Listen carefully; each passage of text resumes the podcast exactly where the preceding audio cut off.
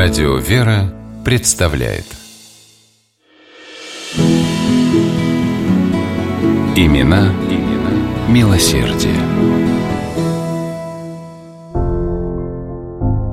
В октябре 1930 года в Ленинградский отдел Государственного политического управления ГПУ пришло письмо от Анны Ильиничны Ульяновой.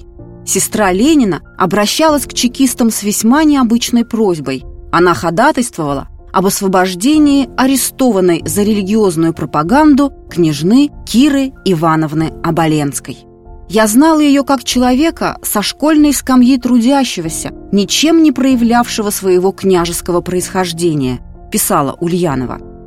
Княжна Кира Оболенская действительно весьма сильно отличалась от большинства девушек своего положения.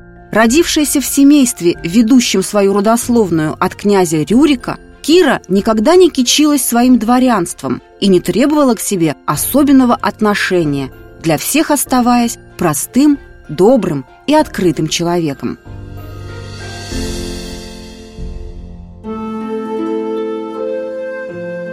Она родилась 6 марта 1889 года в Седлицкой губернии на территории Польши, тогда входившей в состав Российской империи.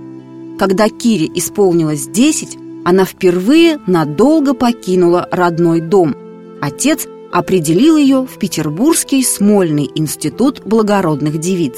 А в 1906 году и вся семья Оболенских перебралась в столицу на постоянное место жительства.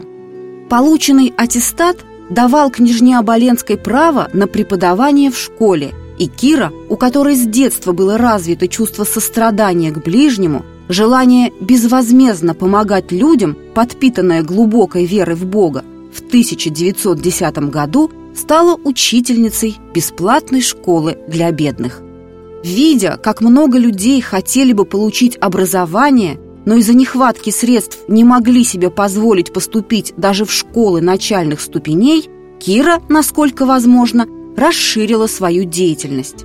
Кроме школы для бедных, она начала бесплатно преподавать в училище на Бронницкой улице, а также в рабочих школах Петербурга, на Лиговке, при заводе «Треугольник», в школе при станции «Поповка».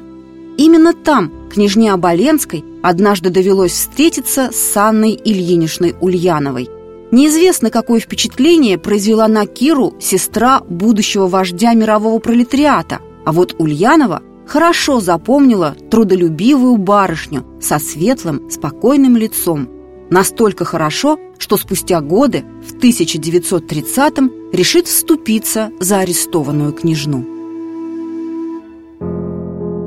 Революция 1917 года внешне мало что изменила в жизни княжны Оболенской. Правда, теперь она не только преподавала, но и принимала активнейшее участие в деятельности организованного недавно Александра Невского братства. Оно было задумано как оплот сохранения монашества и духовенства в наступившем хаосе безбожия.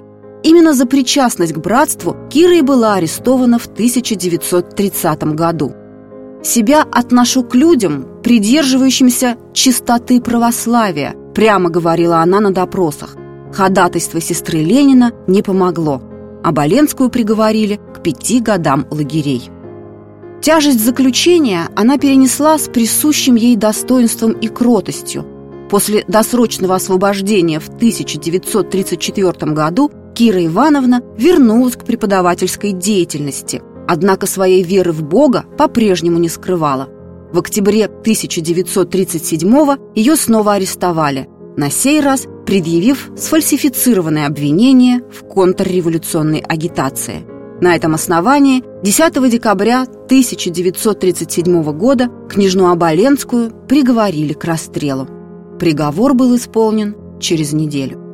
В 2001 году Кира Оболенская прославлена Русской Православной Церковью в сонме новомучеников и исповедников российских. На иконе она изображена окруженной детьми с книгами и тетрадями в руках.